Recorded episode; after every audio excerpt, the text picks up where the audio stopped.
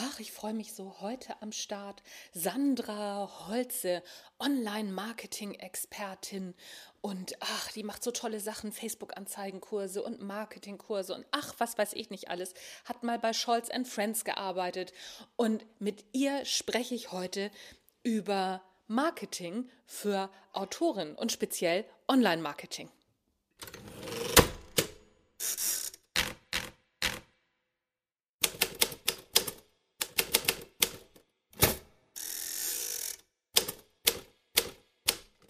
Hallo und herzlich willkommen zum Erfolgreich Schreiben Podcast, dein Lieblingspodcast rund ums Schreiben. Du bekommst praktische Tipps, Impulse und ach, Hütz, Mütze, alles Mögliche für deinen erfolgreichen Schreibprozess. Mein Name ist Anja Niekerken und ich freue mich, dass du dabei bist.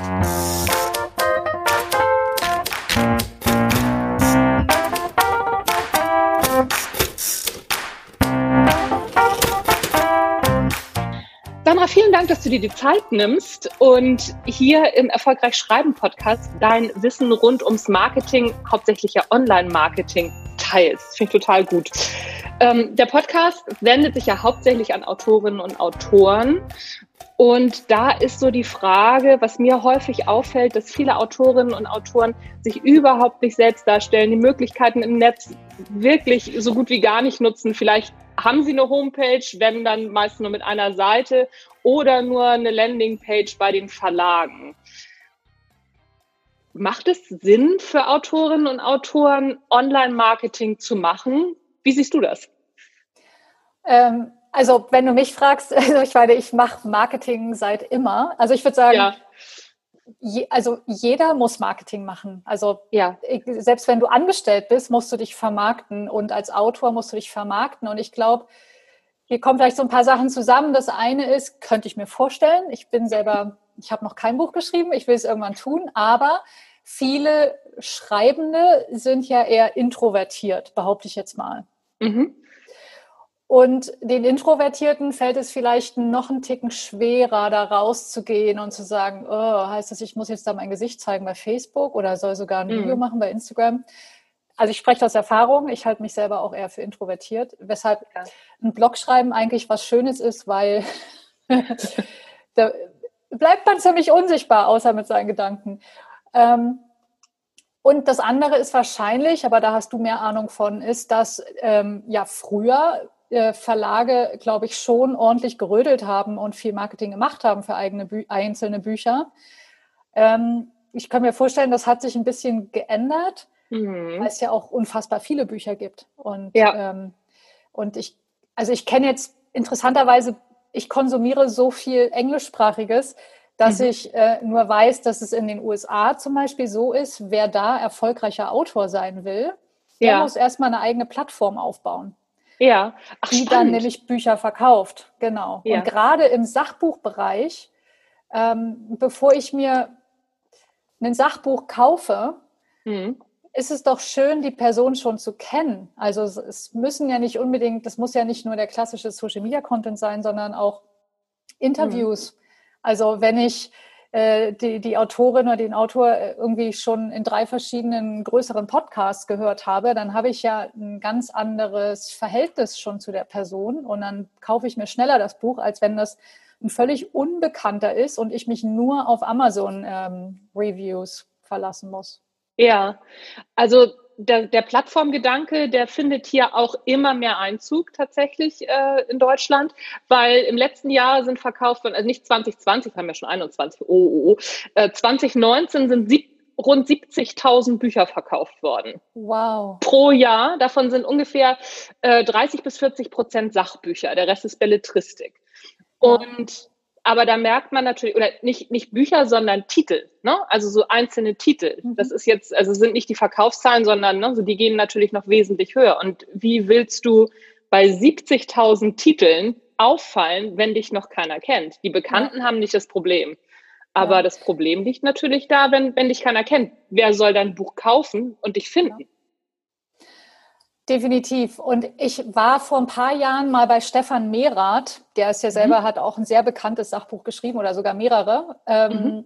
Der Weg zum erfolgreichen Unternehmer ist das Ja. Ist das so? Ja, genau. Ja, das glaub, ja. das habe ich mir als Buch und sogar als Hörbuch geholt, weil ich, ich mag Hörbücher eigentlich nicht, aber das war so eine Ausnahme. Ähm, und bei dem war ich in einem Seminar, wo sehr viele relativ klassische Unternehmer saßen und ich so mit meinem Online-Business eher die Exotin war. Und ähm, er hat aber darüber gesprochen, äh, dass er oft Kunden hat, die, also meinetwegen ein PR-Berater, ähm, die denken, die schreiben jetzt ein Sachbuch und verdienen dann damit Geld. Und das hat er sehr hat gesagt, ein gut laufendes Sachbuch wird 2000 Mal verkauft. Da sind mir schon ja. fast die Augen rausgefallen. Ich dachte, oh, und dafür schreibt man so ein Buch. Mhm. Ähm, und das heißt ja aber nicht, dass das Buch nicht trotzdem gut ist.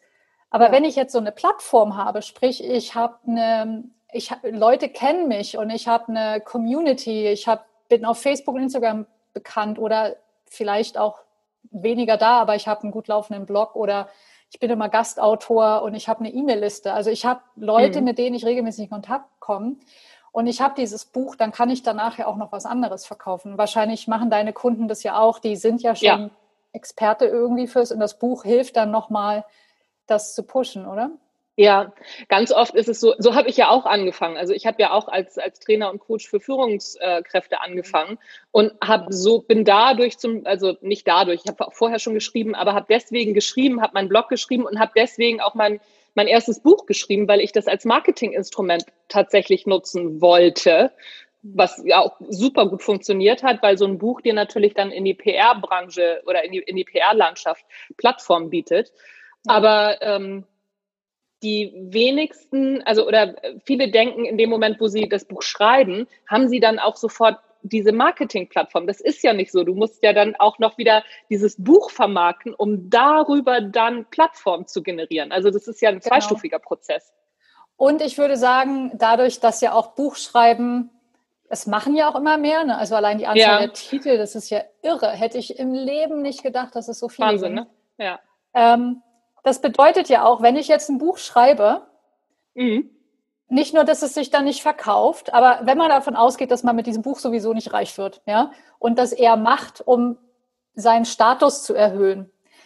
Wenn mein Buch nur von drei Leuten gelesen wird und bei Amazon irgendwie zwei Bewertungen hat, dann tut es nichts für meinen Status. Nee, weißt du, was ich meine? Im also, Gegenteil. Ja, im genau, Gegenteil. Das heißt, ich muss ja allein schon das Marketing machen, um mir dann diese Glaubwürdigkeit damit auch einzufangen. Ja, ja, ja. Und es ist tatsächlich auch so, also selbst auch für die Belletristik ist es genauso. Ich habe mit Sebastian Fitzek auch schon gesprochen und ich meine, ne, der, das, das ist ja ein Selbstgänger. Seine Bücher verkaufen sich ja wie geschnitten Brot. Aber der hat auch angefangen, sein erstes Buch hatte eine 4000er Auflage.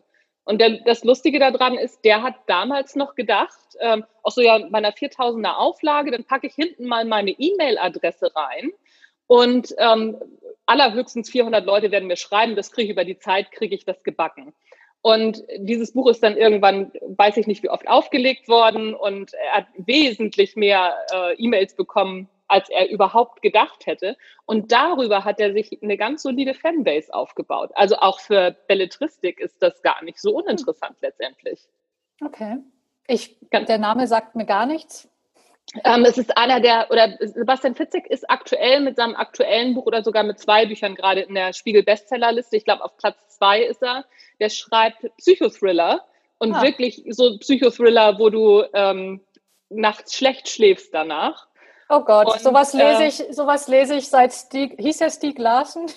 Ja, sowas lese ich nicht mehr. Ja, ja, okay. Also Sebastian Fitzek ist fast noch, okay. also ist, finde ich, noch ein Tick schlimmer als die Glasen. Also es ist ja, oh die Glasen ist Verleumdung, Verblendung und. Ja, ja, ja. Ja, also Sebastian Fitzek ähm, kommt da ran und vor allen Dingen ist es ein deutscher Autor, der auch mhm. viel ähm, in Berlin alles ähm, hm. platziert.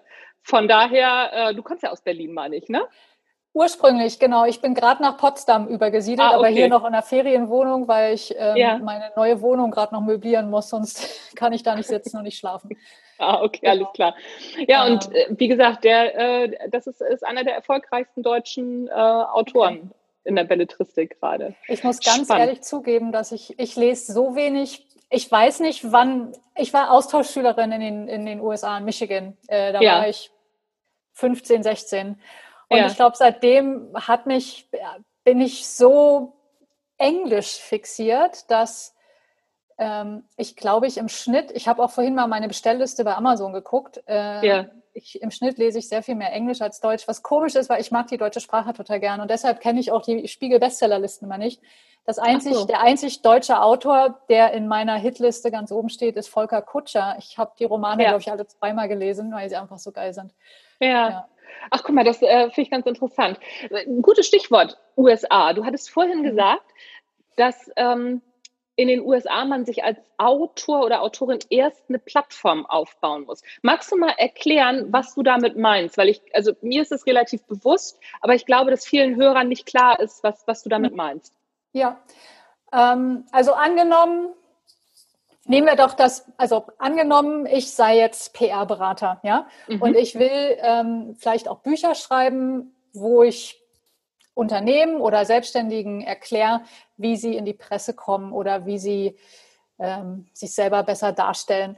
Ähm, dann würde ich ja nicht mit dem Buch anfangen, sondern ich gehe mal davon aus, ich habe auch Kunden, die ich als PR-Berater berate. Die muss ich ja auch irgendwie gewinnen. Und da geht es schon los. Deshalb ähm, Online-Marketing ist ja für uns alle wichtig, weil mhm. wenn ich einen PR-Berater suche, dann würde ich dich jetzt vielleicht fragen, kannst du mir einen empfehlen? Mhm. Und dann sagst du mir einen Namen und was mache ich dann? Ich tippe das sofort bei Google ein, genau. Ja. Und was finde ich dann, was steht auf Seite 1 bei Google über die Person? Mhm. Und da will ich keinen Shitstorm irgendwo lesen und auch keine negative Stimme, sondern die Seite 1 sollte von der Person beherrscht werden mit der Webseite, dem Facebook-Profil, dem Instagram-Profil oder LinkedIn oder Xing mhm. ist dann wahrscheinlich noch relevant. Ähm, oder vielleicht ein Gastartikel irgendwo oder ein Link zu einem Blog. Und dann würde ich die Person erstmal ein bisschen stalken und gucken, wer ist denn das?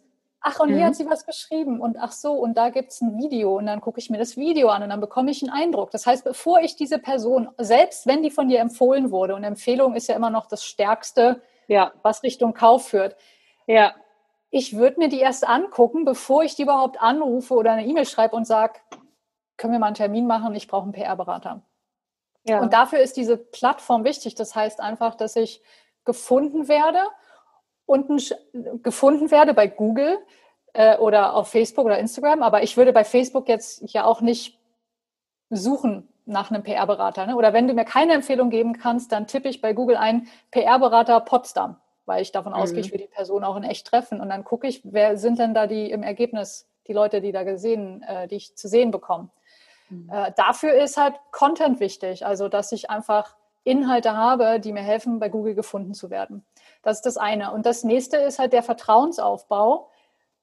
Und das passiert nur, wenn ich dich auch erleben kann. Mhm. Und ähm, das, mach, das deckt halt Content auch ab. Deshalb ist Content halt einfach so großartig. Also Blogartikel oder ein Podcast oder Facebook Lives oder Instagram Stories. Es gibt ja für jeden Geschmack gibt es ja alles da draußen, ja. Äh, oder YouTube-Videos. Ähm, mhm. Das hilft mir ja, mich auch zu präsentieren mit meiner Expertise, aber mhm. auch als Person, weil wir Dienstleister, wir sind ja das Produkt. Das heißt, ich würde mir, wenn du mir jetzt einen PR-Berater empfiehlst, dann würde ich erst mal denken, naja, wenn der von dir kommt, muss die Person ja schon mal gut sein. Mhm. Und dann würde ich aber trotzdem auch gucken, bin ich mit der so auf einer Wellenlänge? Ja. Weil wir müssen ja zusammenarbeiten, ja. Also oder also es gilt eigentlich für alle Dienstleistungen, sei es jetzt der Webdesigner, ein Designer oder ein Coach oder ein Trainer oder die Person muss uns ja auch irgendwie liegen, sonst würden wir die nicht buchen. Und das bekomme ich ja auch mit, indem ich die E-Mails von der Person abonniere oder den Blog lese oder den Podcast höre beim Autofahren. Mhm. Mhm. Ja, genau. Ähm, was wäre denn so die Basis, womit man starten sollte? Was, was würdest Content. du empfehlen? Content, würde, ja, was, was an Content, was würdest du empfehlen? Genau, also ich finde, es gibt zwei Sorten von Content. Das würden jetzt Leute, die lieber bei Instagram leben, würden mir jetzt wahrscheinlich da widersprechen und sagen, alles Quatsch, man brauche auch nur ein Instagram-Profil, das reicht aus. Sehe ich nicht so. Ich finde, es gibt einmal, es gibt den, ich nenne es so Long Copy Content, dabei ist es gar keine Copy. Blog, Podcast und YouTube-Videos mhm. wäre für mich immer der Grundpfeiler für Content, weil erstens habe ich da viel mehr Platz. Also ich Blogartikel um die 3000 Wörter laufen zum Beispiel bei Google richtig gut. In so einem mhm. Facebook-Post kriegt man, glaube ich, 3000 Wörter. Ich weiß gar nicht, was der längste Facebook-Post ist, den man schreiben kann. Keine aber Ahnung, es weiß ich auch würde nicht. auch keiner, kein, keiner würde bei Facebook sowas Langes lesen. Ne? Das kommt mhm. noch dazu. Das heißt, ähm, das ist das eine. Ich habe da mehr Platz. Ich kann es kontrollieren, mhm. mehr oder weniger. Ähm, und es wirkt langfristig. Also wenn ich Videos für YouTube mache und ich mache eine gescheite Keyword-Recherche, und geht es richtig an. Also man muss wirklich sehr genau Keywords recherchieren und dann Videos machen, die zu diesen Keywords passen. Das ist wichtig, sonst ist man bei YouTube völlig verloren. Aber mhm. wenn man mhm. das richtig angeht, dann hat man Videos oder auch die Blogartikel oder auch die Podcast-Folgen, die leben ja ganz lang. Das mhm. heißt, mhm. wenn ich dann mal äh, drei Wochen im Urlaub bin, arbeitet ja das Zeug weiter für mich. Mhm. Ja? Also die YouTube-Videos werden ja sogar mit der Zeit, kriegt man mehr ähm, mehr Zuschauer, weil die einfach dann länger ja. online stehen. Und mein Blog, also die Blogartikel aus 2017 sind teilweise bei mir die, die mir immer noch die meisten Besucher auf meine Webseite bringen. Mhm. Und deshalb wäre das immer der Grundpfeiler. Und das ist gerade, wenn wir so Experten sind, das sind auch schöne Formate, weil in einem Blog kann man sehr viel präsentieren, ne? von Text äh, über Bilder, Grafiken. Man kann Videos einbauen. Äh, ein Podcast ist ein tolles Format, gerade für Interviews. Und YouTube-Videos sind für alles gut. Aber zum Beispiel auch, wenn man, ähm, wenn man was zeigen möchte, ne, funktioniert das auch gut. Oder wenn man, äh, eine äh, Kundin von mir ist äh, Qigong-Lehrerin und die macht, mhm. zeigt dann halt da Übungen. Dafür ist es ja ein perfektes Format. Ja.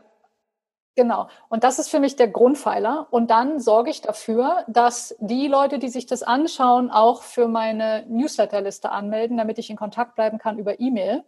Weil E-Mail mhm. ist immer noch der Kanal, wo die meisten Leute kaufen. Das hat einfach immer noch die höchste, man sagt Conversion-Rate, mhm. weil wir es so gewohnt sind. Ja, von all unseren Online-Shops bekommen wir auch die E-Mails, ne, kaufe bis Sonntag und spare 20 Prozent beim nächsten Hundefutter oder so, was weiß ich. Und wir kaufen einfach über die E-Mail. Deshalb ist es wichtig, die E-Mails einzusammeln, weil ich dann jede Woche mich melden kann, sagen kann, hey Sandra, hast du schon gesehen? Ich habe einen neuen Blogartikel zu Thema XY geschrieben. Mhm. Ähm, und Social Media ist für mich dann der zweite Schritt. Mhm. Das heißt, ich habe ja dann, weil viele sagen, was soll ich denn da teilen? Also eher Persönliches sowieso und ich kann ja meinen Content als Grundlage nehmen und kann, äh, wenn ich einen, zum Beispiel einen Podcast mache, kann ich Zitate aus dem Podcast teilen oder ähm, Video, kleine Video-Vorschau-Dinger kann ich teilen oder äh, Fakten aus meinen Blogartikeln ähm, und eben auch andere Sachen. Ich kann die Stories machen oder ich kann live gehen. Mhm. Ähm, und ich sehe, dass es viele andersrum machen, die verbringen ihre Zeit auf Social Media, weil sich das erstmal anfühlt, als würde man was tun. Aber ja. da ist dann eine Strategie dahinter und nur weil ich dann irgendwie 5000 Instagram-Follower habe, habe ich noch nicht wirklich eine Plattform, weil Instagram bestimmt, wie viele Leute eigentlich mein Zeug sehen. Ja. Und ich habe sie noch nicht auf meiner E-Mail-Liste stehen. Ich habe einfach weniger Kontrolle, wenn ich mich nur auf Social Media verlasse. Ja. Deshalb ist ganz wichtig, diese Plattform so aufzubauen, dass das Ziel sollte immer sein, diese E-Mail-Liste zu füllen mit den richtigen Leuten. Aber ich will, um diese E-Mail-Liste zu füllen, auf verschiedenen Kanälen präsent sein. Mhm. Das klingt alles im ersten Moment echt mega aufwendig, wenn ich dir so zuhöre. Ne? So, oder mhm. ich stelle mir jetzt gerade so vor, dass so, so, ein paar Autoren und Autorinnen die sich den Podcast anhören und denen klappen schon die Augen nach hinten, weil sie denken, äh, ich will doch in der Zeit schreiben. Und ja. ähm, wann soll ich das denn noch machen? Wie es aufwendig? Ist total, es ist total aufwendig. Und das Einzige, ja. was ich sagen kann, weil ich höre das ja als Argument auch so oft, ja. ist, klar, kannst du schreiben. Du kannst dein ganzes Leben lang schreiben, aber es wird nie jemand lesen. Wenn du damit leben kannst, dass das Buch dann in der Schublade liegt bei dir nur und du es gelesen hast und noch drei Freunde, kann man sich das alles sparen. Ja. Das ist halt, also es gibt da jetzt, da gibt es jetzt keine schönredende Antwort zu. Ja, es ist Aufwand. Und ja. ich würde deshalb auch nie sagen, du musst überall sein. Das kann man mhm. später machen, wenn man ein Team hat. Ich würde mich für ein Content-Format entscheiden. Also ich würde mhm. Videos oder Podcast oder einen Blog mit Text machen. Mhm. Und dann würde ich mir vielleicht auch für den Anfang erstmal einen Social-Media-Kanal aussuchen und da richtig mhm. präsent sein. Und nicht den, dass viele machen den Fehler und denken, ach, dann muss ich bei Facebook und Instagram und LinkedIn und Xing lalalala, und äh, bei zehn Sachen gleichzeitig anfangen. Das wird nicht funktionieren. Mhm.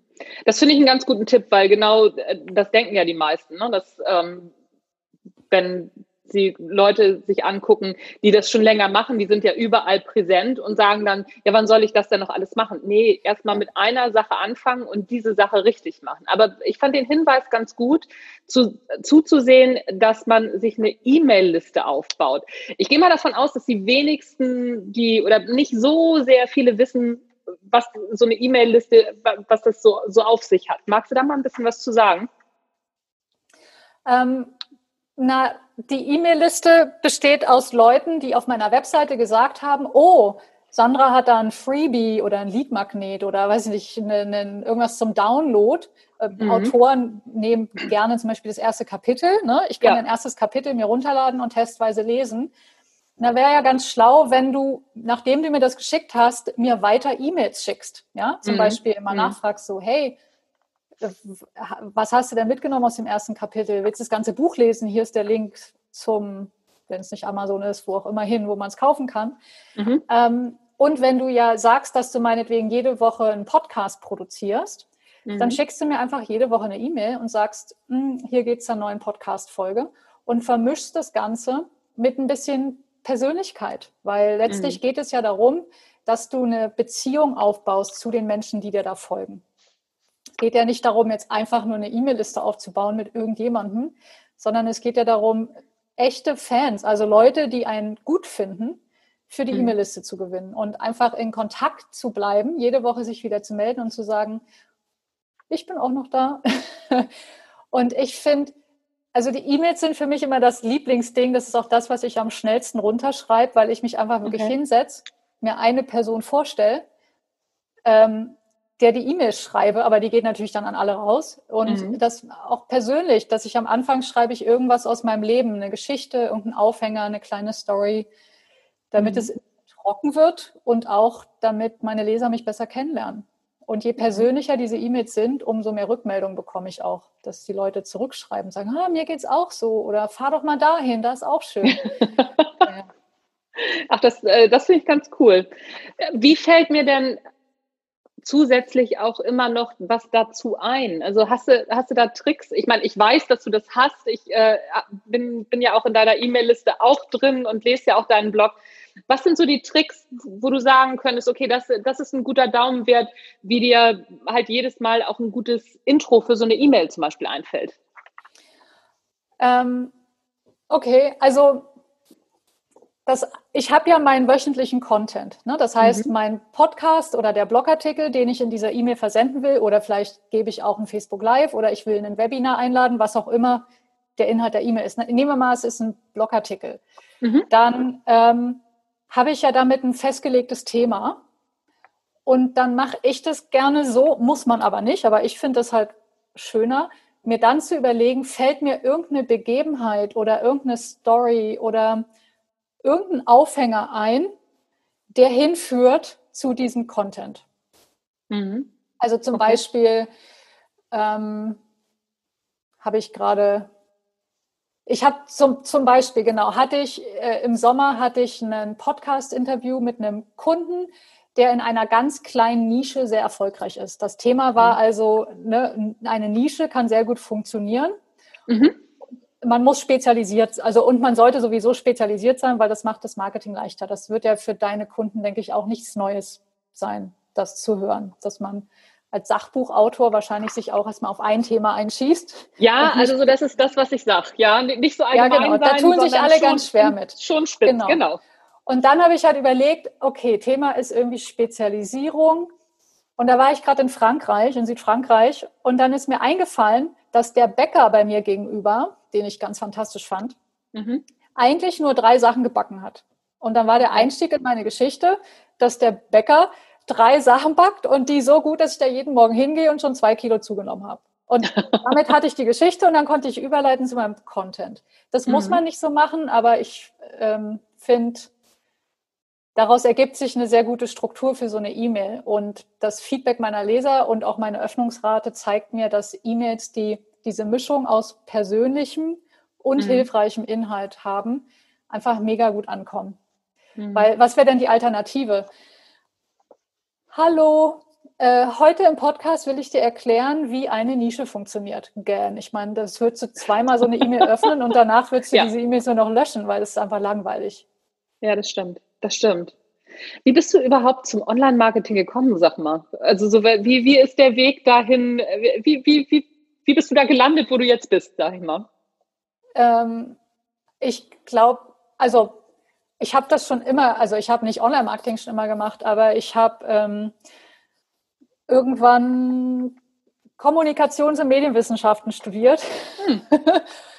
und ähm, und habe dann immer während des Studiums Praktika gemacht beim ähm, Uniradio. Und da wusste ich aber schon, nee, also Journalist will ich nicht werden. Ähm, und dann in PR-Agenturen. Ähm, und habe also über, und dann habe ich bei Scholz Friends angefangen, äh, ein PR-Volontariat zu machen. Mhm. Und habe dann in der PR-Welt eine Weile gearbeitet und bin dann, weil mir, ähm, weil ich nochmal einen Wechsel brauchte, bin ich nach London gegangen und da bin ich aber auf Unternehmensseite gegangen und habe dann.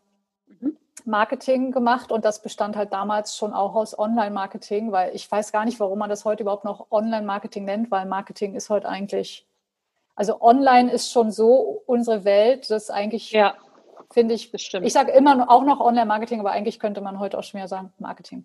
Mhm. Äh, genau, und da habe ich dann aber nochmal Marketing auch studiert, weil ich gemerkt habe, dass so nur so PR war mir zu einseitig. Mhm. Ähm, ja, und dann bin ich nach Berlin zurückgekommen, habe in einem Startup gearbeitet. Da habe ich auch das Online-Marketing gemacht. Also wie macht man so eine Plattform groß, mhm. ähm, wo es eigentlich auch genau um diese Sachen ging, die ich heute mit meinen Kunden mache, nur halt alles eine Nummer größer und internationaler. Mhm. Und dann habe ich aber irgendwann gemerkt, dass ich meine Jobs eigentlich immer so schnell ganz, dass ich es nie lange aushalte in so einem Job, weil ich immer da nicht sehe, wo der nächste Schritt wäre. Mhm. Und dann war meine ähm, war die Erkenntnis, dass ich mich selbstständig machen muss, weil ich eigentlich nicht dafür gemacht bin, angestellt zu arbeiten. Mhm. Und dann habe ich ähm, angefangen, dann, und dann dachte ich, oh, und womit mache ich mich jetzt selbstständig? ähm, und da kamen dann aber schon so ein paar frühere Kunden auf mich zu, meinten, willst du nicht unseren Blog betreuen, unsere E-Mail-Liste aufbauen, unseren okay. Facebook-Kanal betreuen? Und dann meinte ich so, das kann ich ja erstmal machen, um Geld zu verdienen. Und mhm. dann habe ich immer überlegt, und was willst du mal machen? und irgendwann dachte ich so, naja, genau das eigentlich, ne? Muss ich mhm. nicht, äh, genau. Und da war dann Social Media ein neues Thema, ähm, was ich vorher eher so nebenbei gemacht habe. Und dann habe ich mich mhm. erstmal nämlich auf das Thema Social Media gestürzt und habe die meisten meiner Kunden wirklich für das Thema Facebook damals gewonnen. Und das ist auch nochmal ein wichtiger Punkt, dass meine Kunden heute sagen ja auch, ja, aber Sandra, du sprichst von Spezialisierung du machst ja auch alles. Und dann sage ich mir, na ja, aber vor zehn Jahren war ich nur Facebook-Expertin. Das war mhm. meine Beschreibung im Internet mhm. für, für, nur Facebook. Und das finde ich ganz wichtig, ähm, auch so klein anzufangen, weil das hilft, dabei schneller groß zu werden, weil, weil mhm. man eben so spezialisiert ist auf eine Sache. Und dann habe ich aber irgendwann gemerkt, dass, ähm, dass eigentlich das Social Media allein zu klein ist und den Kunden, die ich habe dann auch viel eins zu eins Beratung gemacht. Ich habe auch einen, ähm, den, ähm, einen ziemlich erfolgreichen Autor für das Thema Handwerk. Das war auch einer meiner Beratungskunden da. Wie hieß er? Ähm, Jörg, Jörg Mosler. Mosler, genau. Okay. Äh, der hat so ein paar Amazon-Bestseller geschrieben und teilt dann immer seine Erfolge in unserer Facebook-Gruppe. Und da habe ich einfach gemerkt, das bringt nichts, diese Leute nur zu Social Media zu beraten, weil das Zusammenspiel aus Content, E-Mail-Liste mhm. und auch Positionierung auf der Webseite ist so wichtig. Und ähm, eigentlich ist dann Facebook oder was auch immer nur so ein Teil davon. Mhm. Mhm.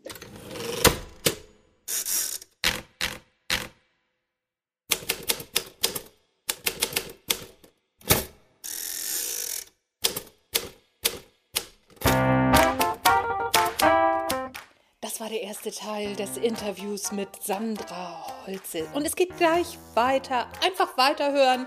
Dann kommt gleich der zweite Teil. Tschüss, bis gleich.